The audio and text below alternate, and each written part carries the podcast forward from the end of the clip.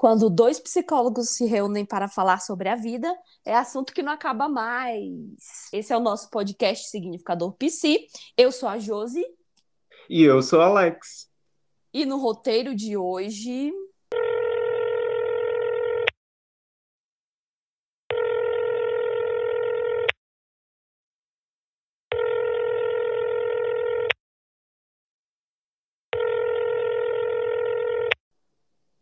Qual é o se Natália? Boa tarde, por gentileza, com quem eu falo. Minha querida, não tem negócio de boa tarde, não. O seguinte é isso. Eu tô aqui com as minhas duas últimas faturas pagas da minha luz. E vem um homem que não tem o que fazer, que eu acho que ele não tem o que fazer, não. E corta minha energia. E eu tenho criança. Senhora, tenha calma. É, calma, senhora. Calma é o cacete. Anote o número que tem aqui na minha fatura paga. Calma, senhora, calma. Minha filha, você ainda tá pedindo calma. Anote, eu não posso ficar sem energia, não, porque eu tenho criança, certo? Inclusive, tem uma senhora aqui que ela é doente. Calma, senhora. E depende da energia. Mas a senhora. Anote o número, anote o número. A senhora. 3467. Deixa eu falar, senhora. 8873. Não, eu não estou anotando, mas se você tiver um pouquinho de calma, eu vou estar anotando. Minha filha. Tenha calma para mim fazer sua re... nova regressão, senhora. Anote o número. Pera ainda. Olha o respeito pela gente aqui. A gente não tem essa irresponsabilidade pelo corte de sua residência. Minha filha, mas eu não posso esperar, que eu sou ocupada, eu tenho o que fazer. Eu não posso ficar perdendo tempo em telefone, não. Calma, senhora, fala direito comigo, porque eu não tenho nada a ver com o seu corte da sua residência. Ai, mas tá pago, minha querida. Sim, meu amor, tenha calma, respire fundo que eu já vou fazer sua. Não, não, não, não quero saber. Anote o número. Você ainda tá discutindo? Você é para receber ordens.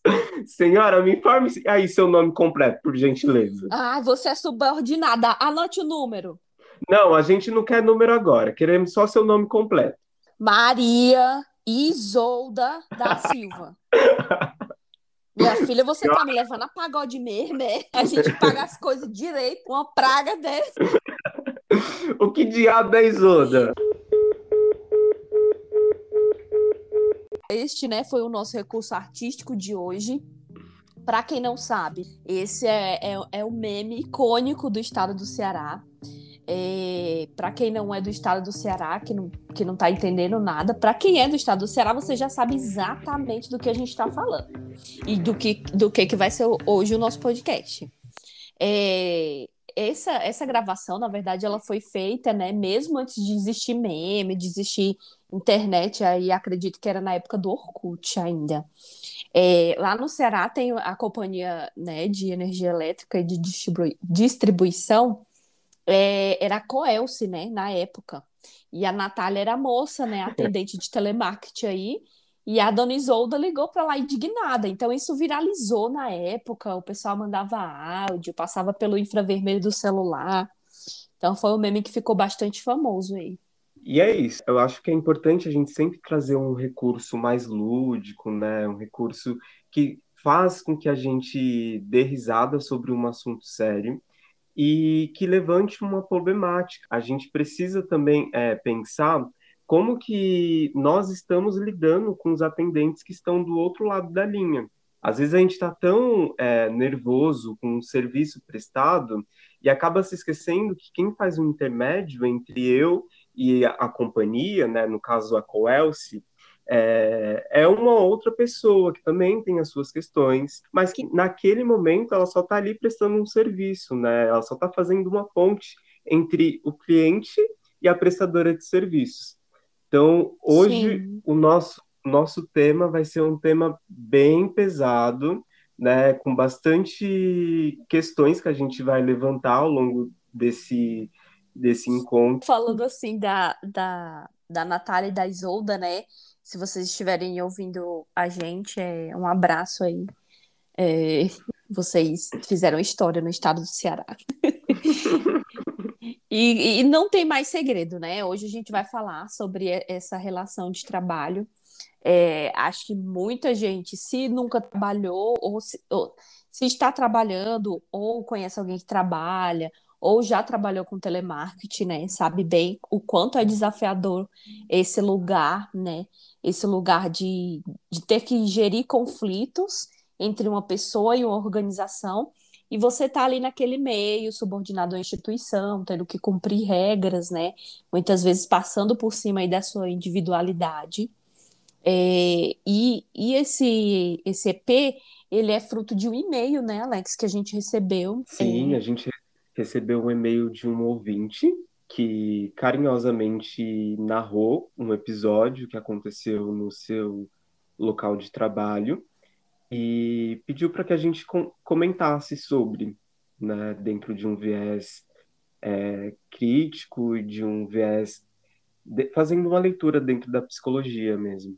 É, ele também autorizou, né, que a gente divulgasse o, o relato dele aqui.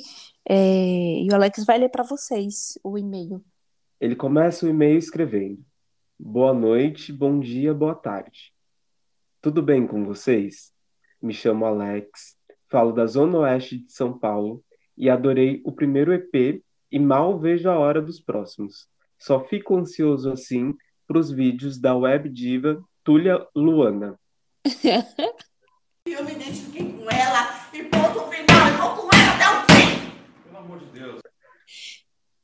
Olha que honra, hein, Josi? Olha que... Ah, eu tô aqui, eu tô chocada. Olha a comparação, né, mano? Eita. Sim, honrado. Gostaria de relatar uma situação constrangedora que aconteceu no meu ambiente de trabalho. Trabalho em uma seguradora no setor de sinistros quando ocorrem os é, acidentes.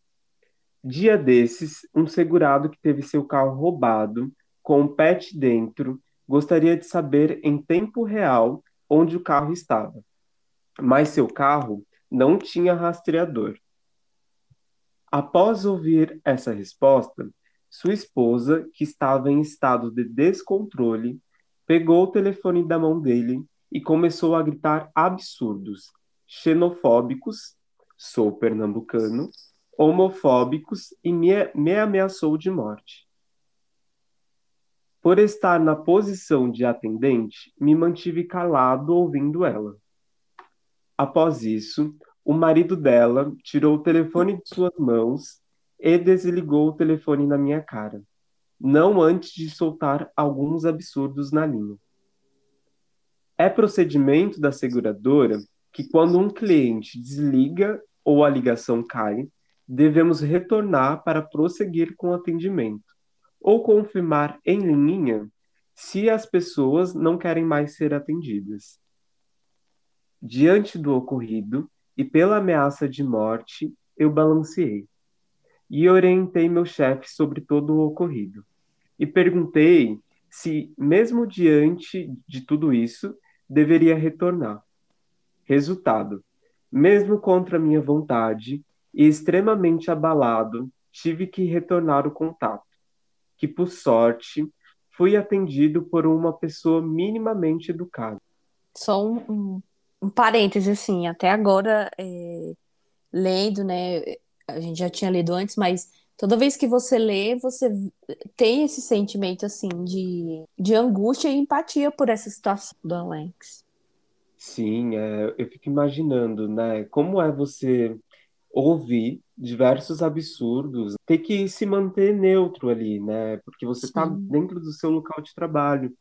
E, infelizmente, nessa lógica, o cliente ele precisa ser, ser bem tratado. Você não pode revidar o cliente a partir daquilo que você está sentindo, porque ele está ali buscando um direito dele que é ser atendido, né? Mas é uma linha muito tênue entre o respeito ao próximo e essa, essa questão regra, mercado. Né? Sim. Ah, mas não dá spoiler, não. Termina de ler o e-mail. é, após esse episódio, passei quatro dias com ansiedade, dormindo mal e afins. Gostaria de saber se é comum que as pessoas que acabaram de sofrer um trauma tenho toda empatia pela mulher que acabou de ser roubada e perdeu seu animal. Chegar a este ponto de surto, ou se isso seria sintomas de outros problemas acumulados. E também gostaria de dicas para agir em episódios como esse, que tendem a se repetir. Gostaria de saber como minimizar o impacto desse desgaste mental a ponto de não interferir no meu dia a dia. Aproveitando o espaço, gostaria de mandar um beijo para meu pai, minha mãe, especialmente para vocês. Se vocês forem dos anos 80, 90, pegarão a referência. Abraços. O Alex termina o e-mail é, colocando uma observação.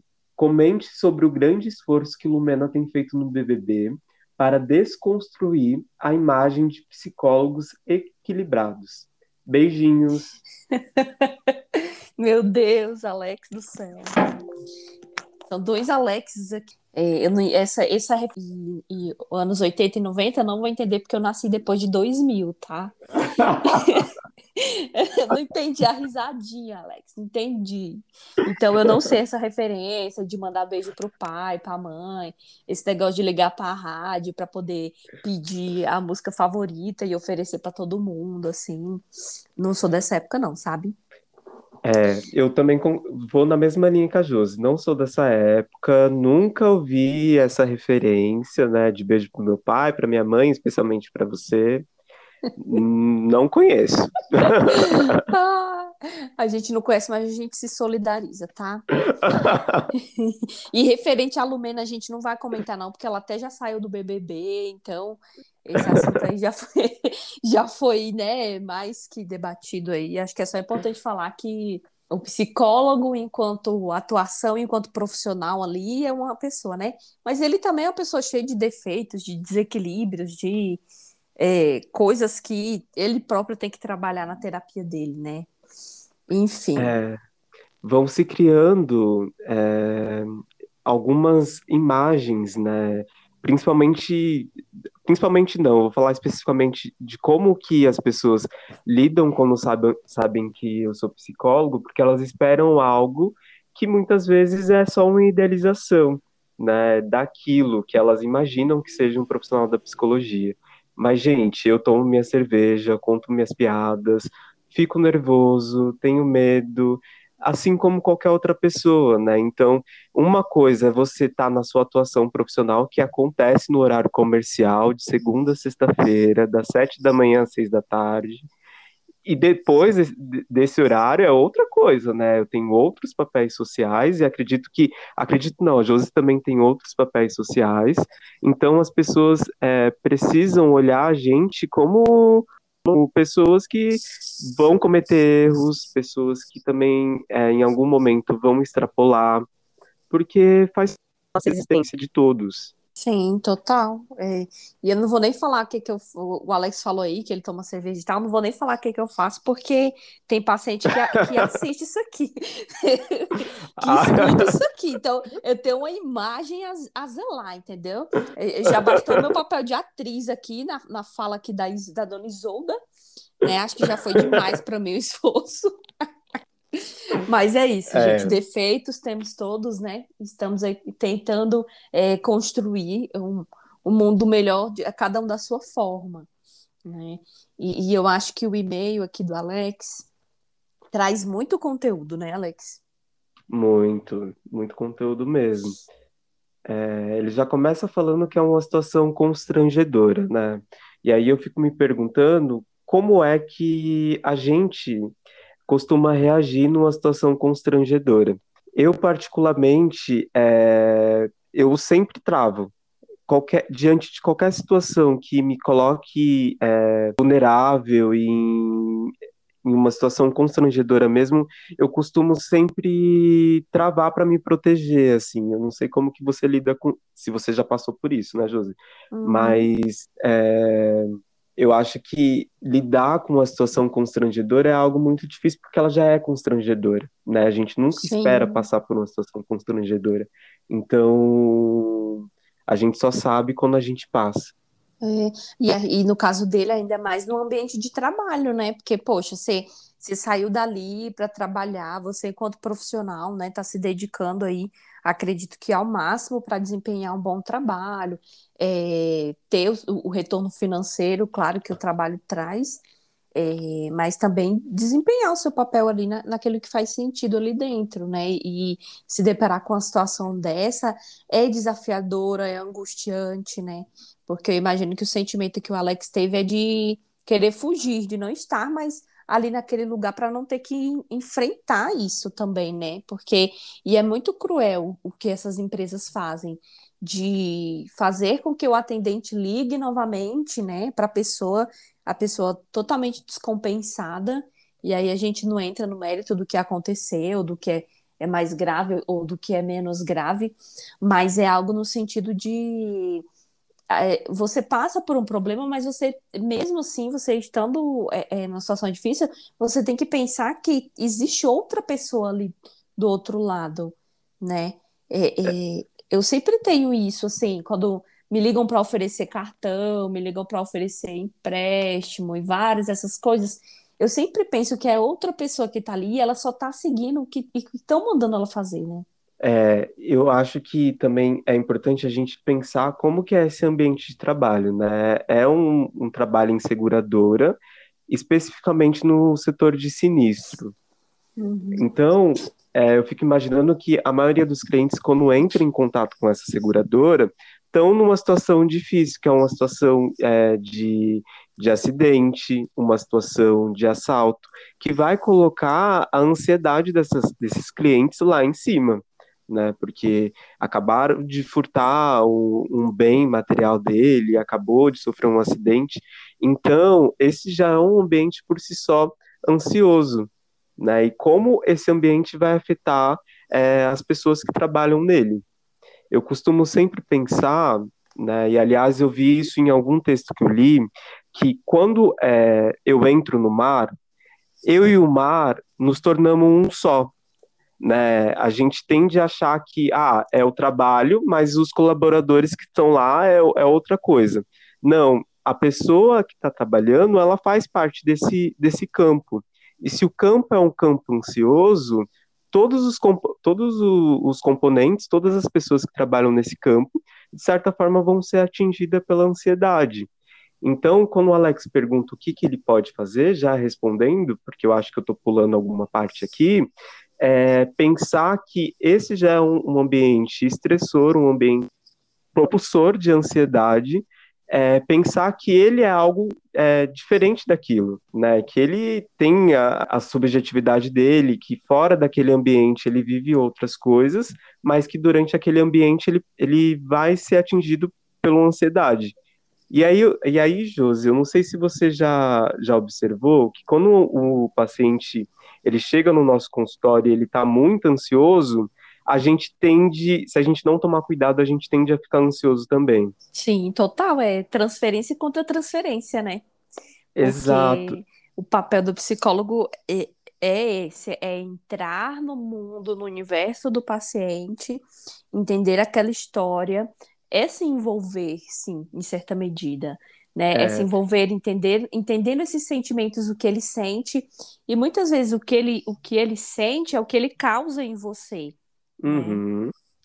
E se a gente é, se deixa ficar ansioso junto com o paciente naquele momento, a gente acaba é, perdendo um pouco o fio da meada, porque a gente, é, é importante sentir o que o paciente está sentindo, porque isso vai dar é, repertório e noção para a gente sobre as demandas do paciente, mas é importante que é, a gente não fique ansioso a ponto de ficar ali é, dentro daquela ansiedade com o paciente, porque a gente precisa tirar ele desse lugar, né? A gente Sim. precisa mostrar que existe, existe outra possibilidade. Hum. E aí eu fico pensando que, por exemplo, no trabalho do Alex, se ele não tomar cuidado, o que o cliente dele estiver é, sentindo, ele vai sentir também. Né? E aí é preciso buscar formas para não, não entrar nisso, porque, poxa, ele falou que ele ficou quatro dias é, dormindo mal, com sintomas de ansiedade, que foi desencadeado por uma ansiedade, ansiedade que não era dele, né? Era uma ansiedade Sim. que o cliente estava vivenciando.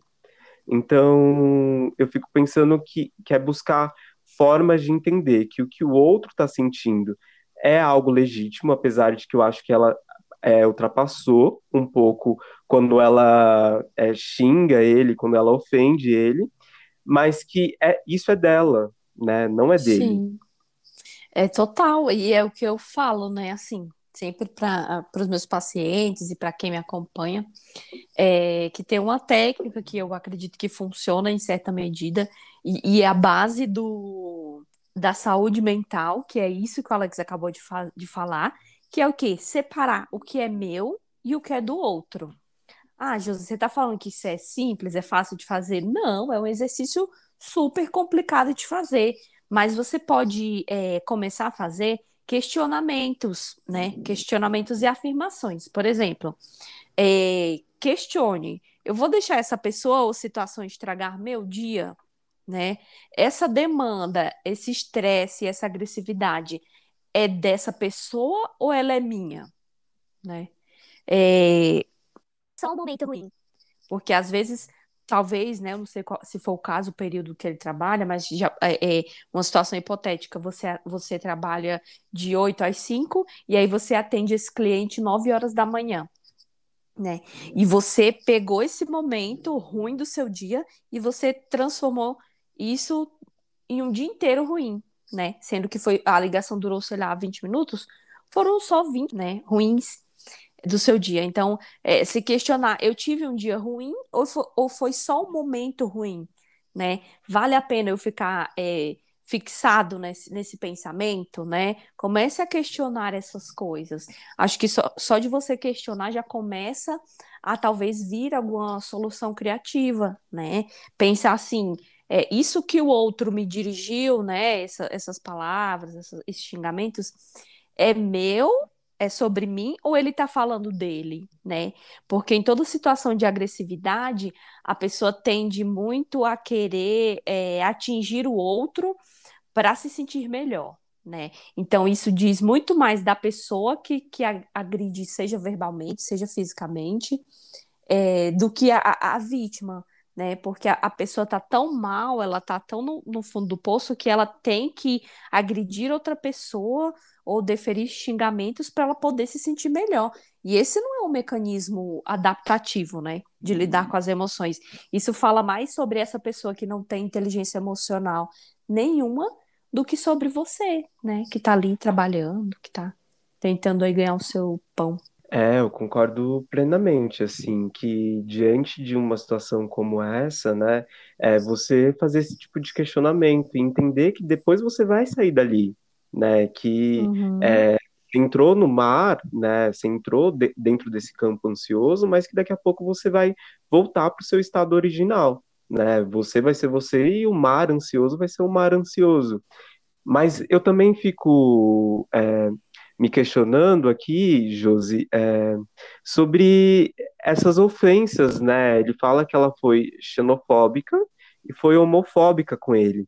E, cara, você liga para sua seguradora, obviamente que a sua seguradora tá ali para te, de fato, segurar, né? Para de fato te dar um, um suporte só numa chamada telefônica você é, tem atos xenofóbicos e atos homofóbicos com o atendente, o que que isso diz, né? O que que isso diz dessa pessoa que praticou isso? O que que isso diz como um todo? É, é, engraçado que em algumas situações é, de pacientes que eu recebo que sofrem xenofobia, que sofrem homofobia, é, esses são os primeiros pontos que uma pessoa, é, diante de uma situação de embate, ataca. Né? Eu, fico, eu fico me perguntando o que, que faz essa pessoa pegar justamente nesses pontos para atacar e é, deferir ofensas ao outro, né? Sim, isso é muito preconceito, porque assim, quando você tá brigando com uma pessoa, sei lá, que seja, você tende a olhar para o defeito daquela pessoa, né, para a fraqueza daquela pessoa, para você poder atacar né? E quando a pessoa acha que, que ser do Nordeste diferente é um defeito, esse é um problema, assim, é, é muito difícil, né? E, e, muito. Eu não quero falar nenhum palavrão aqui, né? Mas eu acho uma, uma atitude puta escrota, na verdade, falando, né? É isso. Sim, ai, obrigado. Obrigado, é uma atitude puta escrota. Porque, Sim. É, cara, o, a pauta ali desse atendimento era o carro que tinha sido assaltado com um pet dentro. Por que, que ela está indo para outras questões? Né? E aí isso coloca o pet e o cachorro em segundo plano, porque já, já mudou a pauta. A pauta é, é, ofender o outro, a individualidade do outro. O outro que você nem conhece, que está ali para te dar um suporte. Né? Eu acho que isso também tem muita relação com o ouvir não, porque ele conta no e-mail que ela ligou querendo que a seguradora rastreasse o carro em tempo real. Mas o carro não tinha rastreador, né? E provavelmente o cliente sabe que o carro dele não tem rastreador. Sim. E aí ela é quando ela ouve, olha, seu carro não tem rastreador, ela passa a ofender o outro com, com palavras baixas, com ofensas que, que são puta escrota mesmo. É muito delicada essa questão, né? É, e assim, ele tá num ambiente que ele não pode sair dali. Acredito uhum. que ele que ele tá trabalhando é não, não por uma escolha, assim, mas porque precisa estar neste lugar, porque precisa né, ter o, o seu sustento aí e com isso conseguir realizar os projetos de vida, né? E ele pergunta no final se isso é normal, se, se a, a pessoa sai de si, a pessoa chegar a esse ponto de surto, né? é, seria um sintoma ou outros problemas acumulados. E isso me faz refletir sobre uma outra coisa. A gente não tem como saber o que se passa na vida do outro, né? Uhum. Se essa uhum. mulher, ela, sei lá, já tem um histórico aí, se tem outro tipo de trauma, nada vai justificar. Mas esse querer investigar o que acontece, né, é, muitas vezes também é prejudicial, né? Então não uhum. importa qual era o contexto, não importa ela foi desrespeitosa, né? Acho que é isso que importa. E também um, uma coisa, Alex, é você tentar manter é, aquilo que você tem controle, né, mais perto de você, porque você não tem controle do pensamento, da atitude, do hum. comportamento do outro. Você tem o controle, né, minimamente ali do que você pode é, fazer com isso, né? das escolhas que você vai fazer a partir dessa situação, né? É, nossa, é exatamente isso, né? Ele, ele traz esse meio com, com um tom bastante empático em relação a ela, né? Ele pontua, ah, eu me solidarizo com ela porque ela, o, o carro foi assaltado com o pet dentro. Ele tenta também é, se colocar no lugar dela. Ah, será que isso é, são são questões, outras questões que acumulou, que uhum. desencadeou uhum. isso, mas a gente precisa olhar que mesmo que tudo isso tem, é, seja real, né, mesmo tendo esse olhar empático que ele está tendo, que ele foi, sofreu um abuso ali, né? Ela não tinha o direito de é, invadir é, a individualidade dele, né? De atacar a individualidade dele. Então eu fico pensando nisso também, Josi, que é, olhar para o outro e tentar entender o que, que leva o outro a ter esse tipo de atitude, muitas vezes mantém a gente nesse lugar de, de oprimido, né? Porque a gente fala, ah, não, não vou fazer isso porque ela já deve ter passado por outras questões. Provavelmente ela passou por outras questões, mas ela não tem o direito de atacar ninguém né? Sim, total. Isso me faz pensar sobre como as pessoas, de modo geral, e aí, sendo no atendimento, né, aí de telemarketing, ou sendo em outras situações, as pessoas hoje, a maioria, assim, é, eu percebo que cada vez mais a gente não tem é, o controle, né, ou pelo menos não sabe lidar com frustração né? Uhum. Que é uma coisa assim que todo mundo deveria saber, porque, gente, nem sempre na vida as coisas vão dar 100% certo, né? E, e, eu percebo assim que hoje essa geração aqui do, dos anos 2000, né, que é a que a gente pertence, né, Alex?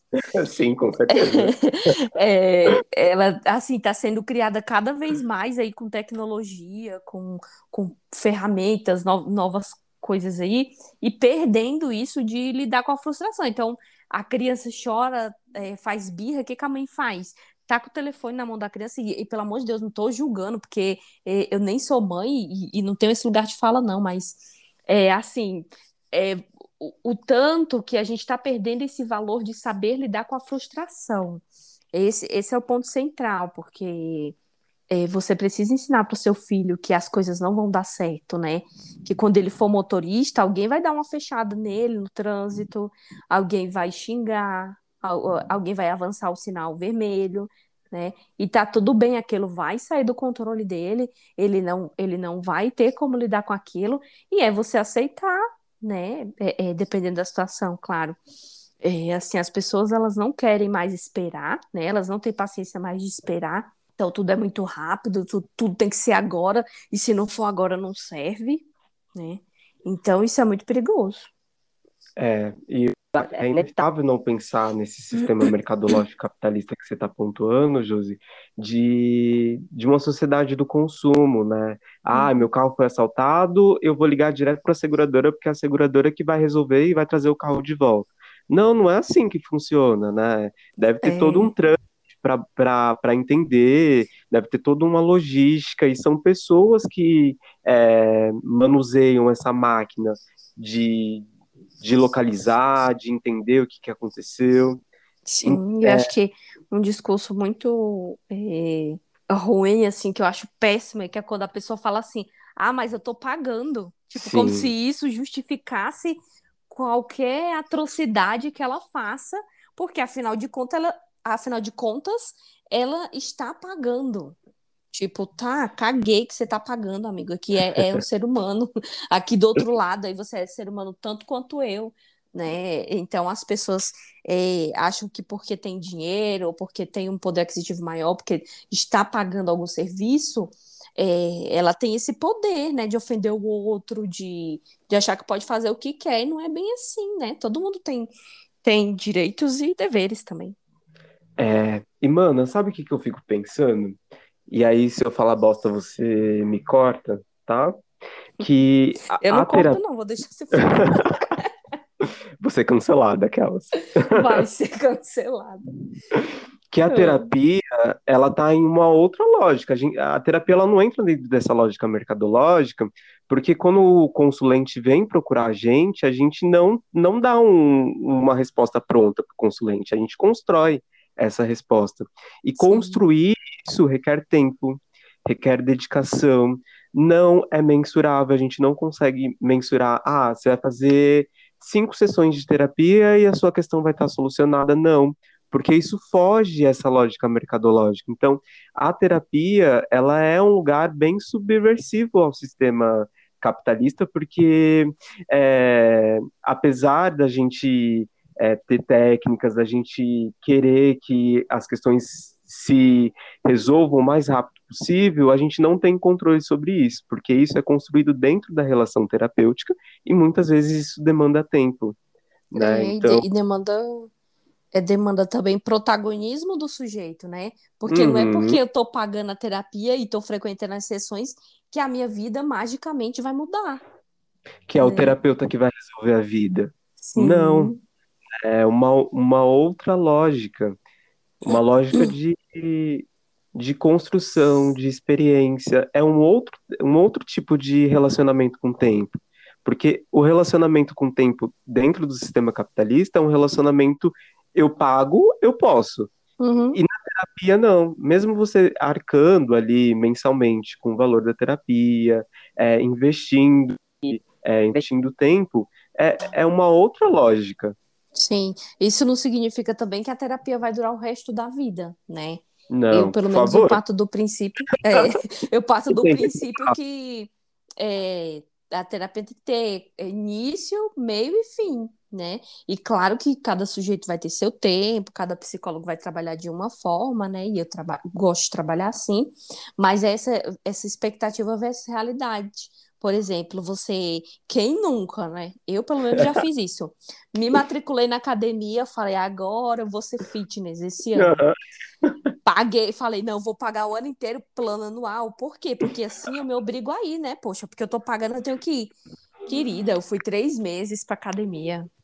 Depois, tchau, academia. Ou seja, o que, que eu esperava? Que só de eu estar tá pagando a mensalidade eu ia ficar, ia ficar magra, né? Ia ter os benefícios lá de, estar na academia. Então, não é assim, nada na vida é, é, é assim de forma tão passiva, né? É, mas aí a gente volta nessa lógica das pessoas acharem que pelo fato delas pagarem, elas vão ter aquilo de prontidão, assim, quando, quando Uhum. elas precisarem, né? E não, tem coisas que precisam ser construídas, né? Precisam de tempo. Sim. Não é paguei, eu tenho. É. E é isso, né? Lidar com a frustração e ter paciência, porque a vida é isso, é estresse todo mundo vai ter, em maior ou, menos ou menos grau, né? E ele fala aqui também da questão da ansiedade que ficou com ele depois, né? Uhum. E a ansiedade, ela tá muito ligada ao medo. E que Sim. medo, talvez, é, seria esse que ele tivesse? Provavelmente o medo de que essa situação repe- se repetisse. E até aí? também, é, Uhum. só fazendo parênteses, Josi, o medo de, de, da morte, né? Porque ela ameaça a vida dele, né? Ela ameaça Sim. ele de morte nessa ligação. Isso é um absurdo extremo, né? É. E esse, mais uma vez, a importância da, da, para baixar essa ansiedade, é, a importância dos questionamentos, né? Porque o pensamento ansioso, a pessoa ansiosa, ela tende sempre a pensar é, que as piores coisas vão acontecer, né? O que mais de negativo vai acontecer. Só que se você começar a pensar quais evidências de que esse meu pensamento é verdadeiro, né? Uhum. Qual evidência real que eu tenho, além desse meu pensamento, de que isso vai acontecer, né? Qual seria uma forma alternativa de encarar essa situação? É, qual o efeito de acreditar nesse pensamento automático, né? E qual seria o efeito de mudar esse pensamento? Então, é, esses questionamentos é, você pode fazer assim que talvez te ajudem a baixar essa ansiedade. É, eu também iria no sentido de ampliar um pouco mais isso, né? Porque, de fato, a xenofobia mata e a homofobia mata também, né? Então, quando ela profere xingamentos xenofóbicos e homofóbicos, talvez atinja nisso, nessa fragilidade, nesse medo de andar na rua e levar Uhum. uma lampada, nesse medo de Ah. andar na rua e alguém agredir. E aí ela vem e fala e ameaça ele de morte. Acho que isso é, deixa, coloca de fato essa pessoa, é, o Alex, em vulnerabilidade, né? Porque, porque tá. No Brasil é o país que mais mata LGBTs, né? Um dos países que mais mata LGBTs no mundo. Isso é muito grave. Como quer ser um LGBT e, e ser ameaçado de morte? Ouvir ofensas homofóbicas? Então, eu acho que, que isso traz um medo e que também é um medo real, né? Não é um medo é, de algo que não possa acontecer, é um medo real, que vai gerar ansiedade, que vai gerar insegurança. E aí lidar com isso é algo muito difícil, porque Sim. É, não, eu só ia comentar que, que é, é, tem disso mesmo. Às vezes o medo, ele não é só um medo imaginário, né? Ele é um medo real. sim, O quão difícil, o quão difícil é você lidar com isso, né? Todos os dias. É, eu imagino que não seja fácil, assim. Eu, particularmente, é, passei por poucas situações de preconceito em relação à minha origem nordestina, assim, aqui em São Paulo. Mas é, você percebe alguns ol- olhares, né? Ou, ou uma coisa que irrita muito, gente, não façam isso, é você ficar repetindo o sotaque da pessoa, o modo como ela fala. Tipo, isso não é engraçado, cara. Não é engraçado. Você fala, sei lá, você fala é, mulher, alguma coisa assim, e a pessoa fala, ai, o que que você falou? Ah, ah, ah. Tipo, isso é ridículo. Isso é, é desnecessário. Não façam. Ó, e já tendo me sentindo um pouco ansioso e querendo antecipar a indicação de hoje, eu queria, trazendo isso que você falou, Josi, Uhum. é, pontuar um filme assim que eu adoro, que foi lançado no final de 2019, eu acho, é Bacurau, que trata exatamente sobre Eu amo. Uhum. quando os sudestinos eles vão lá para Bacurau, eles, eles acham que, que as pessoas de lá são in- inferiores a eles. E São Paulo tem muito essa característica, característica. São Paulo e os estados aqui do sul, né, de achar que o pessoal do Nordeste está num lugar inferior. E não, gente. O pessoal do Nordeste está muito mais avançado, é, culturalmente falando, educacionalmente, porque as pessoas lá é, vão em busca de coisas que aqui em São Paulo a gente não tem tempo, porque a gente é, tá, tentando fazer a máquina capitalista girar. De tanto trabalho, a gente acorda cedo, vai dormir à noite, porque a gente precisa fazer a máquina girar. e o pessoal lá do Nordeste consegue investir, do Norte e Nordeste, consegue investir em outras coisas, em cultura, em arte, em educação.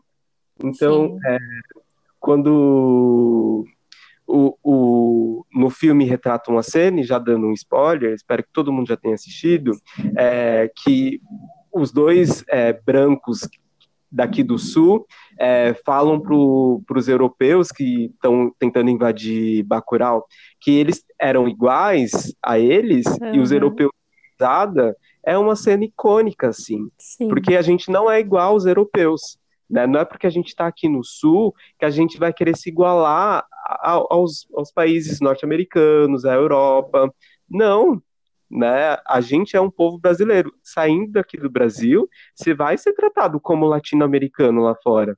Sim, a gente não pode ficar se comparando com um povo que, que não, não diz sobre a gente, né? O Brasil, gente, é, é, um, é um país que foi há muito tempo e ainda é colonizado por esse pensamento de que é, quanto mais eu me identificar com alguém fora do Brasil, melhor é.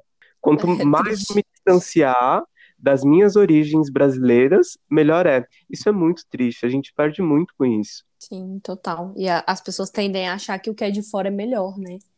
Isso distancia a gente de, das melhores coisas que a gente tem, né, Josi? Total.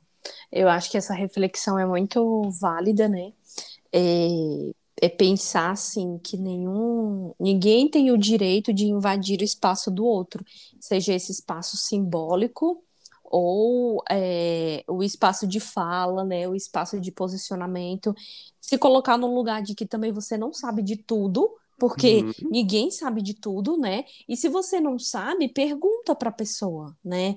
Fulano, como que eu falo? Como que eu faço isso, né? uhum. né? Se eu, é, é, como que eu que eu chamo você? O que que eu faço para aprender, né? Pergunta para a uhum. pessoa, que aí acho que dá certo, né? Esse, esse lugar né, do, do aprendiz é um lugar que as pessoas não dão tanto valor.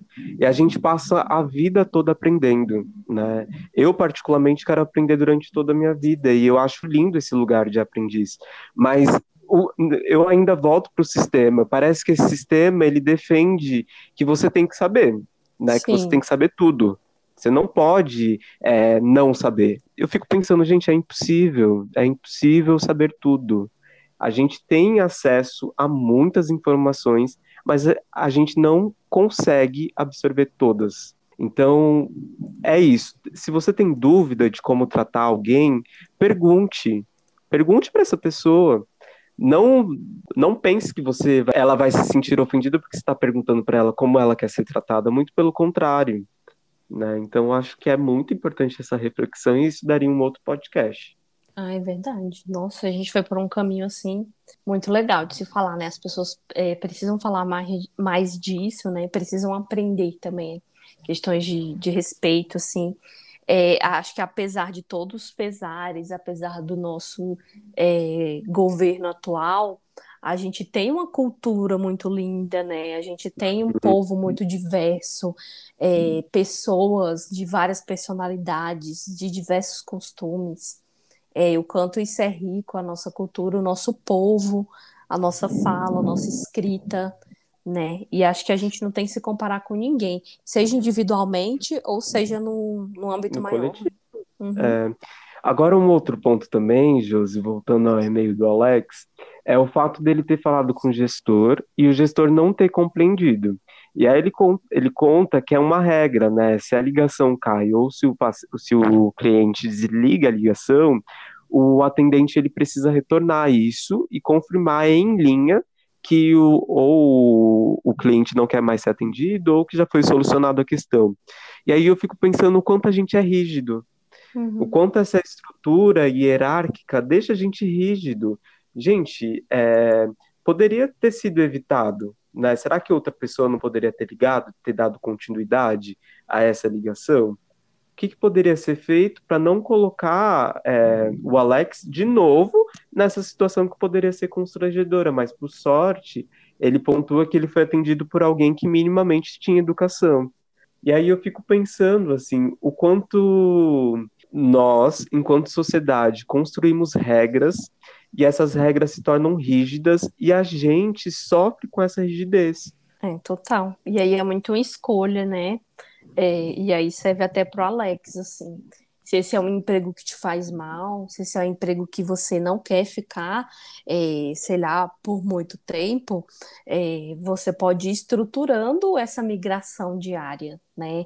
Você pode buscar outras coisas. Eu sei que às vezes dá medo é, buscar um novo emprego ou é, empreender que seja no meio de uma pandemia, onde está todo mundo dizendo que que está tudo difícil, né? Onde a gente vê que realmente tem aí uma taxa de desemprego, de desemprego altíssima no país, mas, assim, é, é, se você se planejar financeiramente, né, se você é, é, ter esse pensamento de que você pode sim e de que você é capaz, né, acredite no seu próprio potencial. Você não precisa ficar é, em um lugar que você não gosta o resto da sua vida, né? Você pode sair daí, você pode alçar voos maiores, né? Acho que com planejamento, organização e foco a gente e não é uma visão é, romântica, é uma visão não. de que você tem que, que procurar o que é melhor para você. E às vezes, se aquela instituição você não vai de acordo com as regras daquela instituição, ou tem só pessoas ao redor ali que são pessoas. É, pessoas, digamos assim, que não, não bate mais com seus valores, você tem que sim sair desse lugar, né? Você tem que sim procurar novas coisas e se permitir ver novas situações, novos lugares. E esse é um dos papéis que eu acho lindo assim na terapia, quando você devolve para o consulente esse senso de que ele é senhor da própria vida, né? De que a, uhum. a vida, a, a, sua vida é sua, você decide o que, que você quer fazer com ela. E mesmo que seja difícil ou pareça ser difícil, é possível. Desde que eu me entendo por gente, José, eu não sei você, é, eu ouço falar que emprego é difícil, que entrar na universidade é difícil, que se permanecer na universidade é difícil, que conseguir é, um, um bom lugar para se trabalhar é difícil. É, gente, Sim. viver é difícil, mas a gente não pode se apegar a essas crenças e se limitar a isso. Né? É difícil, mas é possível. A gente pode, todos podemos. Né? O que não pode é a gente se colocar nessa situação e permanecer nela, por achar que, que é impossível ir por outro caminho. É possível sim, existem muitos caminhos, e você pode. Eu me sensibilizei muito assim com o e-mail do Alex. E eu espero, no fundo do, do meu coração, aquelas romântico. Que Ai, ele... Alex, eu quero te abraçar! que ele possa descobrir outras possibilidades de atuação e de desenvolvimento profissional para todos. Sim.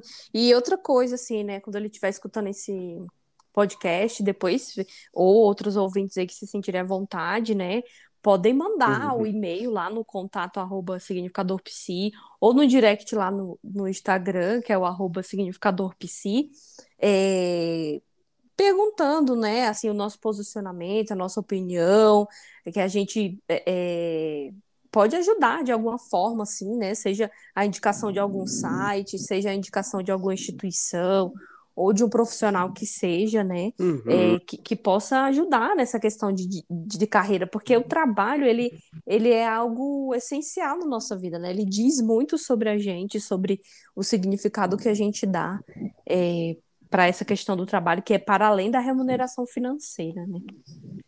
É para além da remuneração financeira, sabe, Josi? Você pode estar num, num trabalho que tenha te dê todos os benefícios possíveis e até impossíveis, que a gente sabe que tem algumas pessoas que têm esse privilégio. Nem sei se é privilégio assim, mas é importante você se sentir bem com aquilo que você faz, né? Porque chega uma hora que o dinheiro já não, não, não vai ser mais aquele reforçador para estar tá ali. Né? É importante você se sentir bem, você gostar, porque vai ter horas no trabalho que a coisa não vai ser legal, vai ser cansativo, uhum vai dar vontade de desistir, mas é os pontos que te atraem, os pontos gostosos do seu ofício que te mantém naquele lugar, né? Então, é preciso pensar que o trabalho, ele tem que muito além da remuneração. Ele tem que te, te, ofertar outras questões que fogem é, a essa questão concreta do, do dinheiro, sabe? Uhum, total, e a, a, gente sabe que nem sempre é possível a gente escolher trabalhar só, só com aquilo que a gente gosta, uhum. né? Mas aí existe uma grande diferença entre quem só reclama e não faz nada para sair daquela situação e quem vai lá e faz alguma coisa. Então, neste momento, eu não tenho condições de sair desse trabalho é, que, que é desgastante, esse trabalho que me suga, né, que mexe com as minhas emoções. Neste momento, eu não, eu não posso. Mas o que, que eu estou fazendo hoje para que essa realidade mude no futuro, né? Porque se eu continuar Sim. aqui e não fizer nada, a tendência é que o cenário não mude mesmo. É, exatamente. É tomar rédea da própria vida. É falar, tá, eu preciso disso agora, preciso, mas e depois? Né? E amanhã? Essa ansiedade é uma ansiedade nutritiva, né? De pensar que amanhã ou depois você pode conquistar aquilo, né? Você pode ter sonhos, você pode é, estabelecer metas, é, criar expectativas. Essa é uma ansiedade, uma ansiedade boa. E, e na vibe de indicações, eu gostaria de indicar também é, não é merchan, né? Não é publi, a gente não recebeu nada para falar disso. Mas tem um canal da Nath Finanças, né?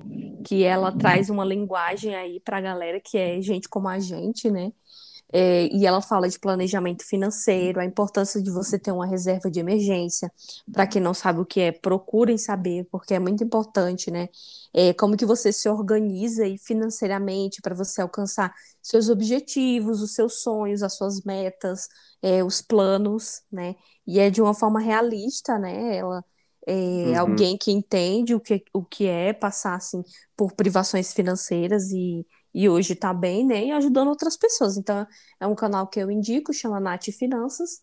E tem outros também no YouTube aí que são mais famosos, mas é, o conhecimento, gente, o conhecimento, ele é libertador, né? uhum. né? É, acho que, eu não sei quem falou, que é uma vez uma mente que se abre, sei lá ah, como é que é a frase. É, uma mente que se abre ao novo conhecimento jamais voltará ao seu estado inicial. Pronto, é, é isso aí. Só não sei e quem é falou. Eu também não sei. Fala que é o Albert Einstein, mas fala que ele falou tanta coisa, né? Que acho que esteja onde ele estiver, se ele estiver ouvindo, vai falar, eu não falei essa merda aí, não. É, e para indicar também, eu tenho duas. Eu, na verdade, eram três, né? O Bacurau, uhum. que eu já indiquei, quem não assist, assistiu, assista. É uma história do Brasil, né? Um, a nossa história. Uhum. E, e um, um, outro filme também que eu gosto muito, que é O Estagiário, que acho que está bem relacionado com isso que a gente comentou aqui, sobre o emprego, sobre sempre achar que é possível, independente das circunstâncias. É... A outra dica é o e-book da Josi, que ela lançou essa semana. Ai, meu tá, Deus, é tá sério que você vai falar? Eu não tô ganhando merchan, mas, Josi, olha, Ai, gente. Tá eu, olha, isso não tava no roteiro, viu, gente? Vocês sabem. Eu fui pega de surpresa também. Tá disponível nas redes sociais dela. Para quem não, não segue ainda, por favor, siga. É um e-book incrível é, falando sobre ansiedade. E tem umas dicas é, maravilhosas lá.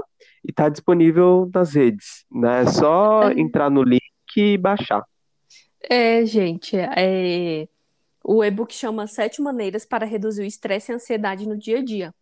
É um compilado de coisas que eu fiz, baseado assim é, nas histórias que eu já ouvi, é, no, na experiência de atendimento clínico, né?